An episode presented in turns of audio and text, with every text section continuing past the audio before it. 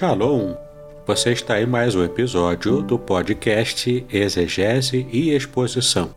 Exegese on demand para você. Aqui é o Davidson Pinhon, sou mestre em Ciências da Religião, pastor congregacional, professor de exegese bíblica no seminário e também publisher editorial. Para mim é um grande prazer ter você acompanhando os episódios que lanço todas as semanas neste programa. E aproveitando que você gosta de estudar a Bíblia com bastante profundidade, siga-me nas redes sociais e também conheça todo o material gratuito que eu tenho apresentado para o seu próprio estudo e aprimoramento bíblico. Dê uma olhadinha também nos links abaixo em dois cursos especiais.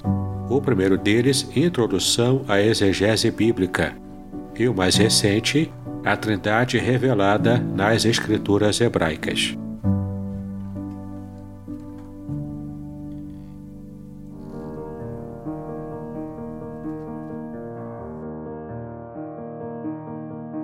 No episódio de hoje, nós teremos uma participação muito especial dos meus alunos do Seminário Teológico Congregacional de Niterói que estarão trazendo as suas respostas e aconselhamentos a três estudos de caso que eu apresentei a eles, como parte de sua aprovação na disciplina Aconselhamento Cristão.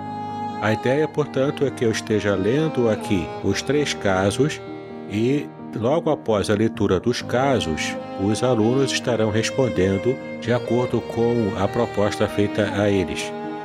Então preste atenção em cada caso que será lido aqui.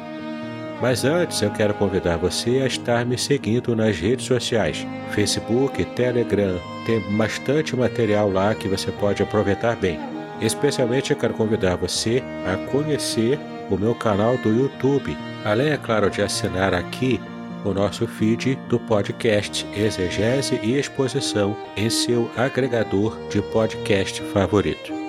Todos os links estão disponíveis na descrição deste episódio. E talvez você também se interesse por dois cursos especiais. O primeiro, Introdução à Exegese Bíblica, e o segundo, A Trindade Revelada nas Escrituras Hebraicas, além de outros cursos gratuitos que também estão disponíveis para o seu crescimento bíblico e espiritual. Muito bem, vamos então para o primeiro estudo de caso. Trata-se de uma carta que eu colhi na internet, naturalmente substituindo o nome das pessoas para que não haja identificação, então cada aluno estará dando a sua resposta para o seguinte caso. Meu caro Valdicri, ontem estive pregando em sua igreja e tive a oportunidade de rever João, o nosso amigo em comum. Não lhe encontrei, João me disse que você e a Valdirene, sua namorada, tinham saído com a turma da mocidade para um acampamento no fim de semana e que só regressariam nesta segunda-feira bem cedo. Eu saí com o João para comer pizza após o culto e falamos sobre você. Bom, João abriu o coração. Ele está muito preocupado com você desde que disse a ele que tem ido com Valdirene para motéis na cidade e às vezes até mesmo ter posto o culto de jovens no sábado à noite. Ele falou que já teve várias conversas com você, mas que você tem argumentado defendendo o sexo antes do casamento como se fosse normal e que pretende casar com a Valdirene quando terminarem a faculdade. Ele pediu a minha ajuda para que eu falasse com você e me autorizou a mencionar a nossa conversa na pizzaria. Eu relutei, pois acho que é o pastor de sua igreja que deve tratar desse assunto. Você e Valdirene, afinal, são membros comungantes dessa igreja e estão debaixo da orientação espiritual dela. Mas o problema é que João me disse que o pastor faz de conta que não sabe que essas coisas estão acontecendo na mocidade da igreja. Bom, como eu sou amigo da sua família fazem muitos anos, desde que vocês frequentaram a minha igreja em São Paulo, resolvi então escrever para você sobre esse assunto, tendo como base os argumentos que você usou diante de João para justificar a sua ida a motéis com a Valdirene. Bom, se eu entendi direito, você está argumentando que não há nada na Bíblia que proíba o sexo antes do casamento. Os alunos deverão trazer o seu aconselhamento ao Valdicrei, que é o jovem que está tendo relações com a sua namorada. Fala, Valdicrei. Tudo bem, meu amigo? Tomei ciência de tudo que tem acontecido com a sua namorada. O João me relatou tudo o que tem acontecido e na posição de igreja, cara, nós queremos te ajudar, nós queremos tentar te orientar de alguma forma, te ajudar nisso, que você possa ter um entendimento que nós precisamos ter um entendimento de Cristo, um entendimento do que a palavra nos fala. Em, em Gênesis 9, Deus, Deus vai falar para a sua, a sua criação, para Adão e Eva, que ele vai falar que sede fecundos e multiplicai-vos e isso e daí ele abençoa Adão e Eva para multiplicar, ou seja, para fazer sexo. Então, toda união ela precisa ser abençoada por Deus. Eles precisam ter uma união estabelecida por Deus pelos homens. E nós temos nós temos visto o, o quanto que você tem, você e sua namorada tem, tem, tem feito de maneira promíscua. Perdoa que se eu estou sendo um pouco evasivo mas nós não podemos deixar simplesmente algo acontecer dessa forma, assim. Romanos já vai nos dizer que é melhor casar do que viver abrasado. E nós como igreja, que nós como congregamos juntos, nós não podemos é, simplesmente viver dessa forma do pecado. Não existe sexo fora do contexto do casamento dentro da Bíblia. Nós temos que viver como Cristo viveu, como a palavra nos orienta. Quero te convidar para nós sentarmos, nós lermos a Bíblia, conhecermos o que, que a Bíblia fala a respeito disso, não o nosso pensamento. Amigo Valdecrei, gostaria de dizer primeiro sobre aquilo que é sexo, né? O sexo fora do casamento, uh, ele é um, simplesmente um ato biológico que o ser humano, que o homem, né, ele tem a sua, a sua vontade, né, o seu prazer ali biológico, assim como os animais também têm. Mas o sexo é, antes de tudo, uh, um ato de comunicação, relacionamento e prazer mútuo. É um fortalecimento entre um homem e sua esposa, né? entre ambos. É uma união entre a alma e a mente. E a Bíblia diz, né, que o sexo fora do do casamento é duas coisas, com três na verdade. Prostituição, né, que é uma profissão, é a pessoa que vende o corpo ali. É, o segundo ato é a fornicação, entendeu? E o que é uma fornicação? Fornicação é uma relação sexual entre pessoas não casadas que não envolve dinheiro, ao contrário da prostituição. Geralmente a fornicação vem em encontros fortuitos. E a outra relação fora do casamento, sexual fora do casamento, é o adultério, né? Que é a relação fora do casamento. O casamento é um ato civil legalizado pelo Estado e instituído por Deus. E grandes partes das grandes separações são causadas por outras causas. É o contrário, meu querido. A Bíblia incentiva lá em 1 Coríntios, no capítulo 7, no versículo 2, por causa da impureza, que cada um tem a sua própria esposa e cada esposa o seu próprio marido. É o primeiro ato que a Bíblia fala, né? Primeiro não, mas entre vários textos. E lá em 1 Pedro, no capítulo 1, no versículo 15 ao versículo 16, o Senhor nos faz um convite à santidade. Tá bom, meu amigo? Um abraço. E aí, Valdecre, tudo bem com você? É, Valdecre, sobre umas coisas aí eu queria conversar com você um pouquinho. Valdecre, de acordo com o que diz a Bíblia,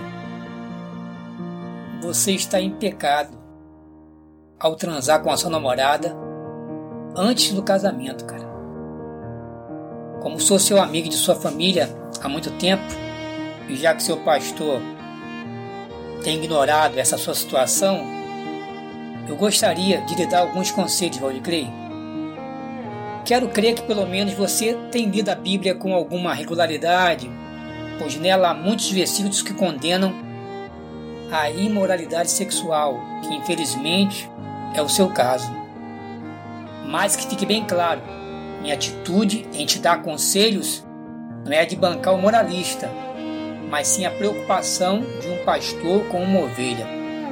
Pode crer, em Hebreus 13,4 está escrito o seguinte: O casamento deve ser honrado por todos, o leito conjugal conservado puro, pois Deus julgará os imorais e os adúlteros. Meu irmão Valdecrei, você começou um relacionamento de maneira totalmente errada e certamente ele não terá um bom fim desse jeito.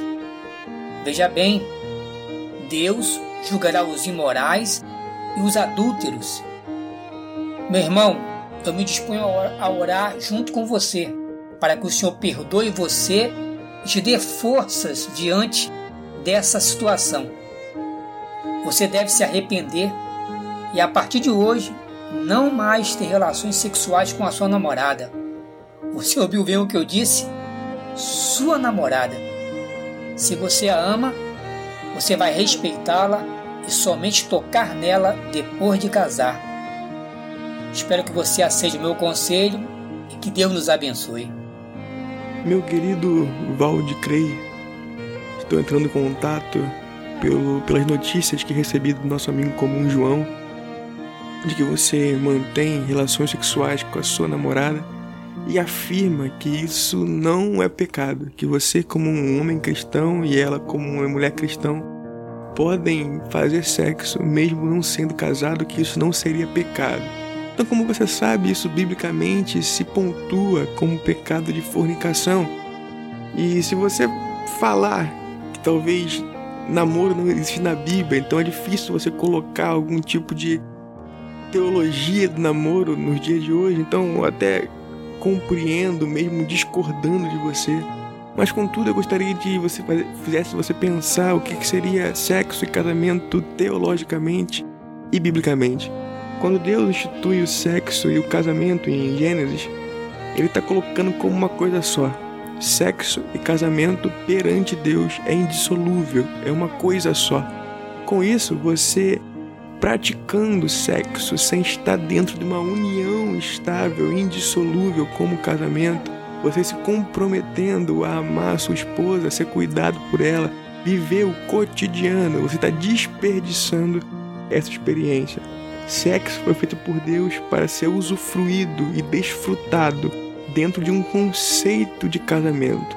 Fora disso, além de ser pecaminoso, é desperdício, porque você desfruta da experiência pela metade ou de forma incompleta.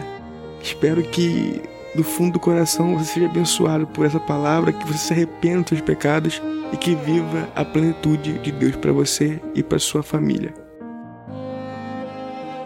Olá, meu nome é Magno Massulo e meu conselho vai para o Valdecrei.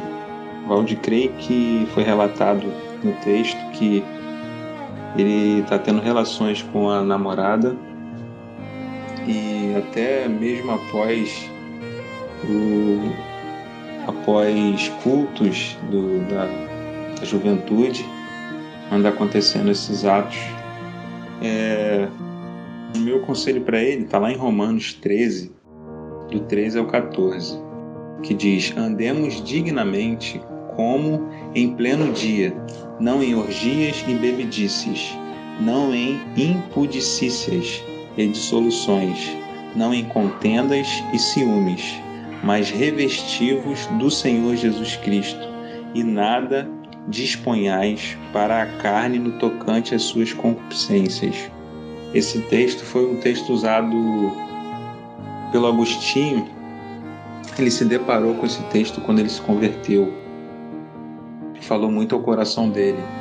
Também fala ao nosso, é, de que devemos nos revestir do Senhor Jesus Cristo, de que devemos ter uma vida, buscar uma vida em santidade, buscar uma vida limpa do Senhor Jesus Cristo, se revestir do Senhor Jesus Cristo E isso implica em muitas coisas nas nossas vidas. Então, é, num namoro, o, o meu conselho que eu tenho para o Valdir crer é isso, de que ele examine a sua vida é, em relação à luz da Bíblia, porque isso pode trazer muitos malefícios para sua vida. Esse relacionamento, da forma que está sendo conduzido, pode trazer muitos prejuízos para ele espiritualmente e que ele deva rever isso, ele com a sua namorada. E, e é isso. Esse é o meu conselho, o Valde Creio. Um abraço. Muito bem, nós estaremos agora lendo o estudo de caso 2, também retirado da internet, dessa vez de uma passagem policial. Mais uma vez eu estive mudando os nomes. Nara Leão, 37 anos, cozinheira. Sofre violência doméstica pelo marido desde 1985. No início de casada, sofreu abuso sexual por parte do companheiro. Há dois anos ficou acamada devido a uma doença. Eresino, companheiro de Nara Leão, tem 53 anos. Pedreiro, alcoolista, separado de corpos da primeira esposa, com quem teve três filhos. Marcião, 17 anos, filho primogênito de Nara Leão com Eresino, está envolvido com drogas. Nara Leão é companheira de Eresino há 20 anos. Tem quatro filhos desta relação e dois enteados, filhos do primeiro casamento do companheiro, todos morando no mesmo terreno, ou seja, Nara Leão, Eresino e três filhos menores numa casa, Marcião, filho primogênito do casal, em um quarto independente, o enteado solteiro em outra casa e a enteada, que é casada sem filhos, em uma outra casa ainda. Todas as casas foram construídas pelo pai de Eresino, que exerce profissão de pedreiro autônomo. Nara Leão, muito fragilizada por ter sido agredida fisicamente pelo marido, queixou-se de dores pelo corpo. Apresentava lábios e face direita do rosto, mais precisamente a bochecha, inchados além de emocionalmente demonstrar um cansaço e abalo, chorando e soluçando copiosamente, dizendo: O Eresino se alcooliza e não consegue se manter equilibrado e me agride. No decorrer do encontro, verbaliza suas angústias e, após relatar os seus dados de identificação, conforme o procedimento, relata alguns episódios envolvidos de muitos sofrimentos de sua relação de 20 anos com Eresino.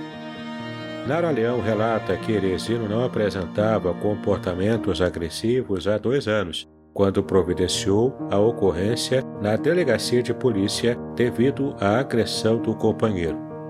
Nessa época, informou-lhe que não aceitaria mais tal situação. Dois anos atrás, registrara a ocorrência na delegacia de polícia, retirando a queixa em seguida devido ao companheiro prometer seguir Jesus realizando tal promessa. Nessa época, comenta que ficou imobilizada durante um ano devido à sua doença, ainda que tenha se tratado. Agora está andando, sente apenas dores nas costas quando fica nervosa. Deixou o companheiro viajando para a casa do irmão no Rio de Janeiro, levando os filhos, porém voltou porque o irmão e sua família têm situação financeira difícil e ela não achou correto levar mais problemas para uma família em dificuldades.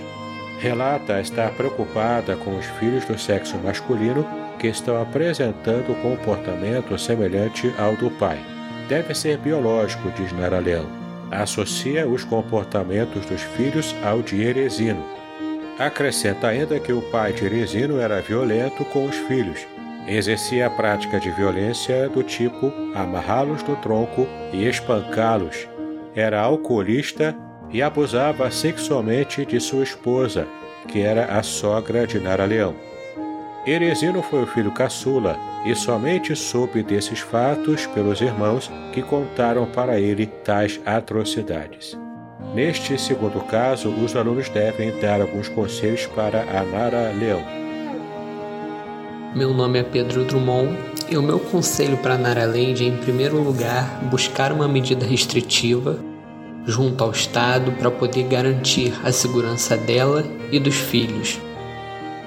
No que diz respeito a essa irmã lutar pelo casamento dela ou buscar o divórcio, o meu conselho se baseia no dever conjugal de amor e respeito mútuo.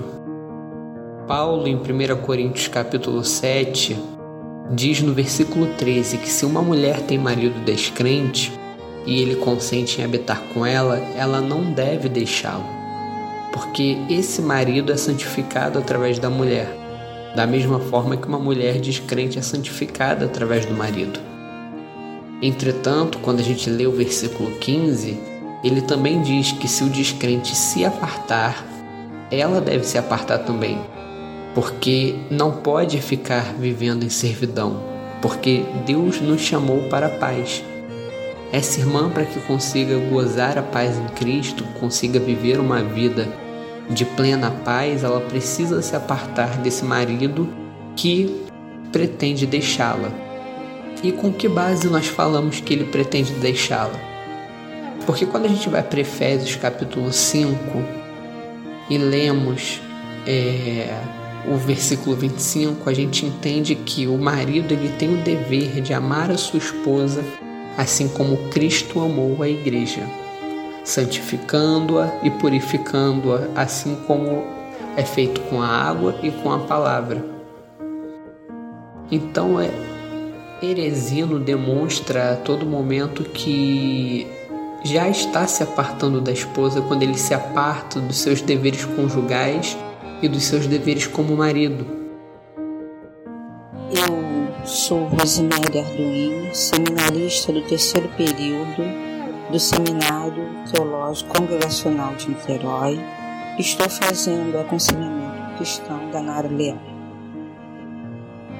É, querida Nara Leão, após ouvir todo o seu relato, eu quero lhe dizer que acho extremamente louvável que você deposite suas esperanças de uma boa qualidade de vida em Cristo Jesus. Sem dúvida alguma, esse é o melhor caminho. Entretanto, preciso te chamar a atenção para outros aspectos da sua vida, que também são é, dignos de nossa observação. Como, por exemplo, a questão do álcool do seu marido, que, no meu entender, pouco tem de espiritual, ou quase nada. O alcoolismo ele é uma doença e, como tal, precisa ser tratado. E a violência também. Não estou te dizendo com isso que Jesus não possa operar uma mudança significativa na vida daqueles que verdadeiramente creem no, no sacrifício da cruz. Sim, ele pode. Essa mudança não se dá da mesma forma em todas as pessoas. Em algumas ela acontece mediante grandes períodos de caminhada. E um tratamento adequado faz parte dessa caminhada. Há na sua história um círculo que deve ser quebrado, precisa ser quebrado. E eu creio que você sabe disso porque vejo que você já fez algumas tentativas. Eu sugiro que você volte para casa do seu irmão, que foi um lugar que me parece que você se sentiu mais seguro e tranquilo. Se você teve alguma dificuldade em estar lá e contribuir para as despesas, porque trata-se de uma família carente, quero te dizer que nós estamos aqui como igreja para ajudá-la nesse sentido. Te aconselho também que você busque um acompanhamento psicológico especializado é, para falar um pouco mais e com propriedade dessas dores emocionais que te acometem e que te deixam cansada, triste, para dividir um pouco o peso dessas preocupações com seus filhos. E eu tenho certeza que vai aliviar o peso das suas costas, as dores das suas costas. No mais, eu deixo para você o versículo 10 de Eclesiastes, de Eclesiastes 9. Tudo quanto vier à mão para fazer, faze-o conforme as tuas forças. Então fique certa de que você pode contar com o Senhor e conosco para vencer essa batalha. Quero frisar para você que você não está mais sozinho. Um grande abraço, que Deus te abençoe. Podcast Exegese e Exposição. Exegese on demand para você.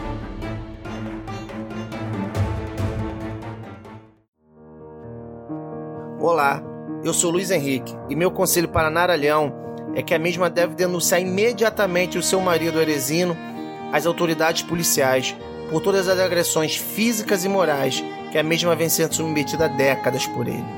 Infelizmente, a violência contra a mulher no meio cristão vem sendo cada vez mais corriqueira. Entretanto, tal fato não pode fazer com que Nara Leão se omita por medo ou por vergonha da comunidade cristã em que vive e muito menos deixar de realizar essa denúncia legal pelo fato de que alguns líderes religiosos ou amigos sem conhecimento de causa dizerem para ela que ela deve ser submissa ao seu marido e não deve denunciá-lo, sob a má interpretação do que está exposto no livro de Efésios, capítulo 5, versículo 22. Ocorre que, ao denunciar o seu marido pelas agressões a que vem sendo submetida, Nara Leão poderá acessar todos os estragos emocionais e os traumas psicológicos, não apenas na sua vida, mas principalmente na vida dos seus filhos, como é o caso do seu primogênito Marcião, que provavelmente se envolveu com drogas em virtude de todas essas violências que presenciou desde quando era pequeno. Nara Leão precisa entender que onde Cristo verdadeiramente habita, não há lugar para a violência, motivo pelo qual ela e muito menos os seus filhos são merecedores de tamanha violência, uma vez que os mesmos podem vir se tornar potenciais agressores por acharem que era normal homem bater em mulher. Logo, ela precisa entender que homens que cometem tais atos aborrecem ao Senhor e, consequentemente, não podem continuar impunes. Diz que nem mesmo um possível questionamento de que Deus abomina o divórcio pode ser utilizado nesse caso de agressão, porque o próprio apóstolo Paulo declara em Efésios 5:25 que os maridos devem amar as mulheres, assim como Cristo amou a sua igreja e se entregou por ela. Portanto, quando o homem não teme e não segue o que está na Escritura, ele não é um crente, ele é um descrente. E a partir do momento que esse homem agride a sua esposa, ele fere toda a sua família e demonstra que já abandonou o seu lar há muito tempo.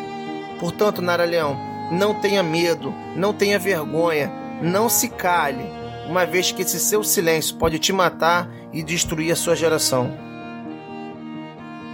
Eu, Natália de Alexandre Pinheiro, aconselho a Nara Leão a pedir o divórcio e entrar com uma medida protetiva em face do Eresino, uma vez que um homem que teme a Deus verdadeiramente ama, protege e cuida de sua esposa, o que não é o caso presente.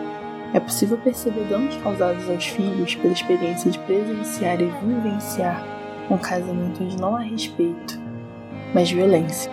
Violência que chega até eles e no fim influencia negativamente em suas vidas. Então, usando como base o texto de Paulo em 1 Coríntios 7,15, que diz assim: Mas, se o descrente se apartar, aparte-se, porque neste caso o irmão ou irmã não está sujeito à servidão mas Deus chamou-nos para a paz. Até porque um homem que não segue as Escrituras é um descrente, e nesse momento ele já abandonou sua família. Olá, eu sou Jane Lemos e meu conselho para Nara Leão é o seguinte: Querida Nara Leão, eu vou te aconselhar como mulher, advogada e irmã em Cristo. Em primeiro lugar, você não está sozinha. Em média, morrem três mulheres por dia no Brasil vítimas de seus companheiros. E as que não morrem seguem machucadas e tristes, como você. A violência age feito uma espiral. Ela não atinge só a mulher. Todas as relações familiares são arrastadas. É o que você está experimentando, vendo seu filho mais velho envolvido com drogas e se comportando parecido com o pai. Então, o mais importante agora é romper com essa espiral que tem destruído sua alegria de viver, sua dignidade e sua família. Quando você registrou um boletim de ocorrência há vários anos, terminou retirando a queixa, pois seu heresino prometeu seguir a Jesus, não é mesmo? Pois bem, a lei mudou. Agora está valendo a Lei Maria da Penha, e se você fizer um novo BO, não tem mais como voltar atrás, pois o Ministério Público é que vai assumir sua defesa numa ação penal incondicionada, justamente para evitar que a mulher retire a queixa e continue numa situação de violência. Entendeu, amiga? Outra opção para você é a justiça restaurativa. É um procedimento feito nos juizados criminais com o auxílio de um profissional. Ele vai buscar firmar um acordo de não violência entre o casal, abordando as causas das agressões e os danos emocionais e físicos. E os filhos podem participar também, mas é um procedimento voluntário, então é preciso que seu heresino aceite. Para finalizar, eu queria dizer para você, como irmã em Cristo, o seguinte. Muitas mulheres evangélicas se calam diante da violência, dizendo que têm que ser submissas aos maridos. Porém, quando a Bíblia diz em Efésios 5, a partir do versículo 22, Mulheres, sujeitai-vos a vossos maridos como ao Senhor, ela diz também: Assim devem os maridos amar as suas próprias mulheres, como a seus próprios corpos. Quem ama a sua mulher, ama a si mesmo. Percebe, minha irmã? É uma relação mútua. A mulher é submissa ao marido que a ama como a seu próprio corpo. E quem ama a si mesmo não se agride, portanto, não agride a sua mulher, pois os dois formam uma só carne. Você pode pensar, mas Deus abomina o divórcio. Leia 1 Coríntios 7,15, que diz: Todavia, se o descrente separar-se, que se separe. Em tais casos, o irmão ou a irmã não fica debaixo de servidão. Deus nos chamou para vivermos em paz. Se o marido não teme a Deus, se agride mulher e filhos, ele é um descrente que já abandonou o lar há muito tempo. O divórcio, na prática, já aconteceu. Vou deixar você meditando nessas palavras. Conte comigo na sua decisão. Ore, mas lembre que dentro da palavra oração tem a palavra ação. Deus te abençoe. Muito bem, o nosso terceiro e último estudo de caso é um relato de alguém que também precisa de ajuda. Em um período muito difícil de sua vida, com dois filhos pequenos para cuidar, Lala Land, moradora no interior de São Paulo, enfrentou a separação do marido. O momento a deixou tão vulnerável que a depressão e a síndrome do pânico tomaram conta da sua rotina. Diz ela: Demorou muito tempo para eu saber que estava com depressão e síndrome do pânico. Um dia fui ao mercado perto de casa e comecei a passar mal. Não conseguia voltar para casa, pois tinha a sensação de morte, coração palpitando e muita falta de ar. Fui ao pronto-socorro, onde o médico pediu para que eu ficasse em pé. Eu achava que não ia conseguir e que cairia, mas depois de muita insistência, me apoiei na mesa e levantei. Ele aferiu a minha pressão, receitou um floral e me mandou de volta para casa, para deitar e não pensar em nada. Diagnóstico: Síndrome do pânico e depressão. Foi nesse dia que descobri. Depois que me separei, um turbilhão de coisas pesou nas minhas costas e na minha mente. Meus dois filhos eram pequenos e eu tinha uma responsabilidade imensa dali para frente. Eu me senti sem chão. Não estava sozinha, mas me sentia sozinha. Com o diagnóstico, eu fiquei em choque. Achava que estava tudo normal, vivendo enclausurada, mas foi aí que lembrei de como era a minha vida antes, então me assustei. Neste terceiro estudo de caso, os alunos devem dar o seu conselho para Lala Land. Bom dia, dona Lala Land. Em primeiro lugar, eu espero que a senhora esteja bem, esteja se tratando, né? A senhora recebeu um diagnóstico muito sério, infelizmente muito comum em nossos dias, até mesmo no seio da igreja. como a senhora viu, esses problemas podem gerar sintomas físicos muito sérios, desagradáveis, né? E até mesmo outros que são mais sérios que é melhor a gente não, não citar agora no momento. Junto com seu tratamento psicológico, dona Lalaland, nós, se a senhora se permitir, gostaríamos de acompanhá-la, caminhar com a senhora neste momento. E como pastor e como uma irmã que tem muito conhecimento, experiência em aconselhamento e muita experiência de vida, de vivência cristã, é, estaremos aqui para ouvi-la, né? para aconselhá-la, para acompanhá-la e caminhar nesse momento com a senhora. É, para a gente começar a conversa, meu primeiro conselho é: a senhora nunca estará sozinha. Né? Nós estamos aqui para te ouvir, mas Cristo sempre está conosco. Né? O meu segundo conselho é que Deus, que é o nosso provedor, ele, ele nos ensinou a orar pelo pão de cada dia. Não ficar ansioso, né? Ansiosos com, com o pão de, da semana que vem, de amanhã, o que vai acontecer.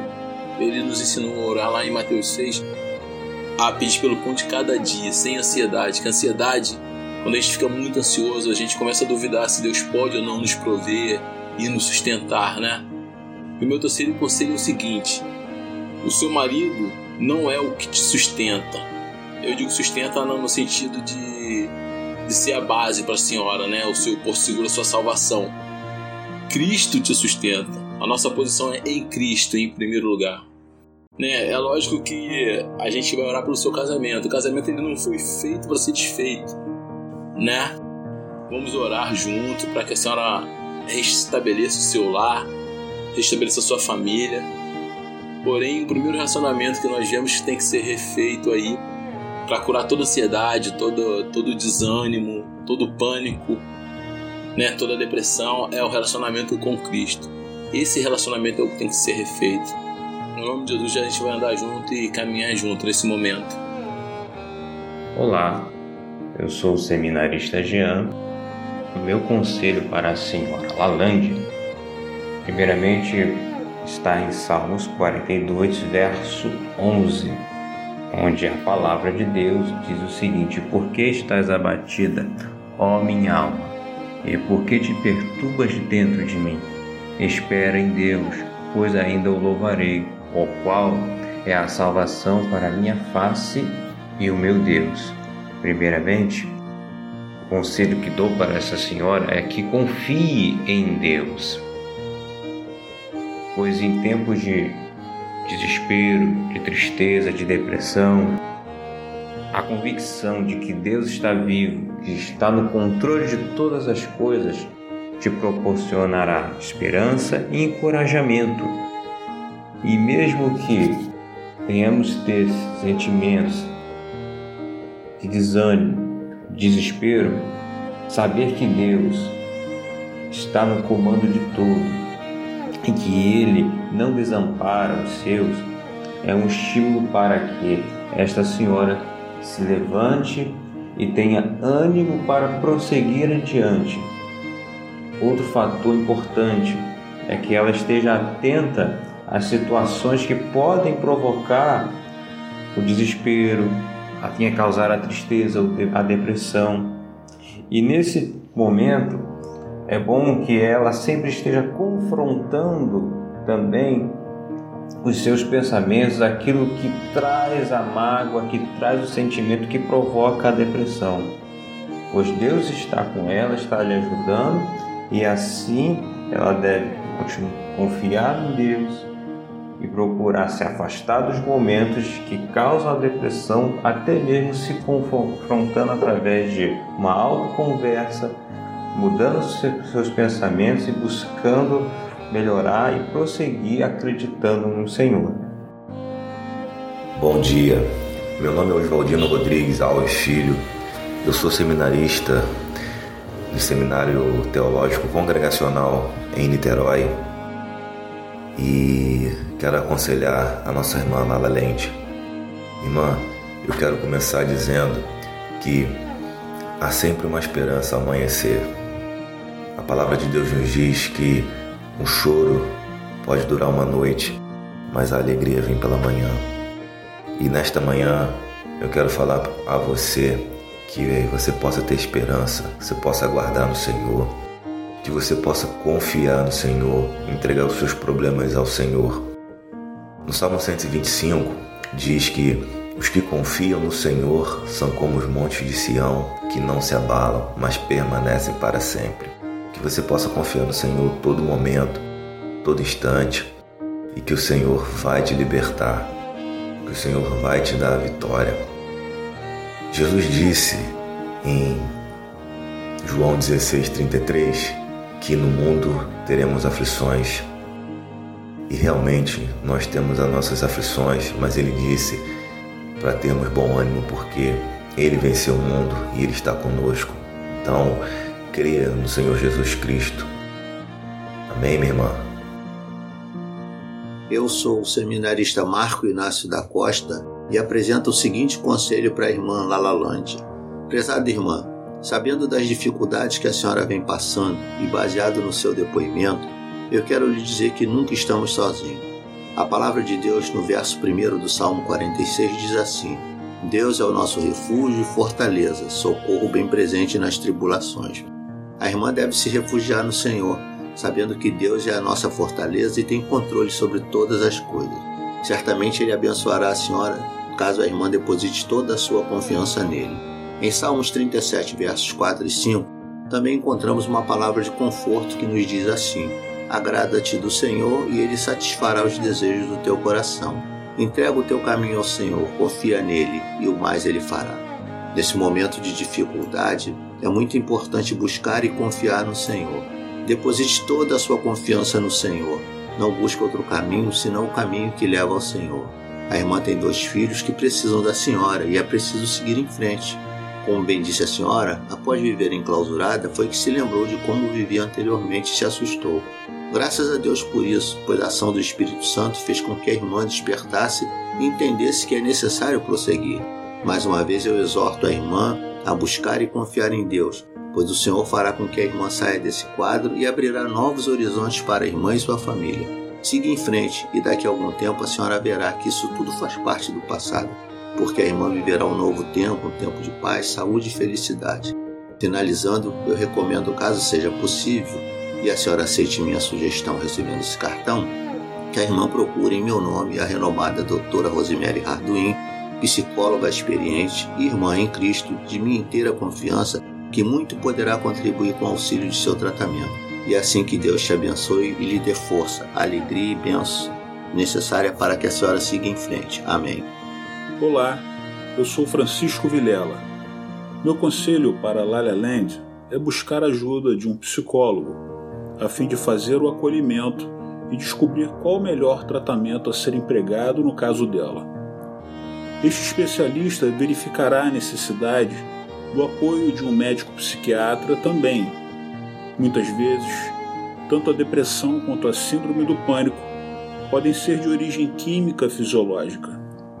Por este motivo, o psiquiatra analisará a necessidade do uso ou não de fármacos. Concomitante ao trabalho destes profissionais, é necessário o acolhimento e o apoio espiritual, através do apoio dos irmãos em Cristo do pastor, líder da igreja, ou seja, de todos que fazem parte do corpo de Cristo, estando de braços abertos a ela e a seus filhos, integrando-os à comunidade através das orações, dos louvores, intercessões, da pregação estudo da palavra, dizendo para ela e sua família que Deus os ama muito e que o Senhor sempre estará perto dela e ao lado dela. Ela e a sua família não estão sozinhos, que todos da congregação estarão muito felizes em recebê-los e estar com eles, e que estaremos sempre à disposição para ajudá-la e apoiá-la, acolhendo-a em tudo o que for necessário. Querida Lala Lente, Antes de mais nada, é preciso que você saiba que a síndrome do pânico e a depressão são doenças sérias, mas foi a forma que o seu cérebro achou para lhe dizer que estava sob muita pressão e que não aguentava mais E se ele não agisse assim, você enlouqueceria de uma vez por todas. É muito triste passar pelo que você está passando, mas tenha certeza que você não está sozinho. Nosso Senhor e Salvador Jesus Cristo se preocupa com cada um de nós individualmente. Ele se preocupa com nossa saúde física, mental e espiritual. Jesus, com todo o seu poder e autoridade, usa pessoas capacitadas para te ajudar a aliviar suas dores e ansiedades. Só Ele pode te curar e te dar uma nova vida, sem temores, sem pânico e com um coração cheio de alegria. O apóstolo Paulo, em sua carta aos Filipenses, no capítulo 4, versículo 11, ele diz que aprendeu a viver contente, independente da situação que estava passando. É importante você não se culpar por estar doente, nós não temos controle sobre essas coisas. Elas acontecem independente de nossa vontade. Procure relaxar e colocar todas as suas angústias, todas as suas dúvidas, todas as suas ansiedades aos pés de Cristo. Creia no amor de Deus por você e sua família. Mesmo que você não o sinta, tenha certeza que Ele está pertinho de você no Salmo 34, versículo 18, nós lemos: Perto está o Senhor dos que têm o coração aquebrantado e salva os de espírito abatido. Confie que Deus colocará médicos competentes e tementes a Ele para te ajudar através de medicamentos. Não interrompa o tratamento até que o médico lhe dê alta. Converse com Deus sobre nossa orientação e que Ele te abençoe em nome de Jesus. Amém? Muito bem, espero que você tenha gostado de todas as respostas oferecidas pelos meus alunos e espero que de alguma forma este episódio também tenha contribuído para o seu conhecimento e esclarecimento acerca de algumas questões naquilo que a Bíblia nos ensina, inclusive para lidarmos com situações que envolvem problemas emocionais. Essa foi uma disciplina bastante interessante que eu pude estar aplicando com os meus alunos, dando a eles bases tanto psicológicas quanto também bases bíblicas para que haja um aconselhamento adequado para cada situação que forem enfrentar na prática ministerial. Muito bem, ficamos por aqui então com este episódio.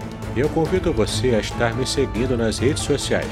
Conheça todo o material disponível gratuitamente a você que deseja estudar mais a Palavra de Deus. Que Deus abençoe os seus estudos, paz e bênção sobre a sua vida.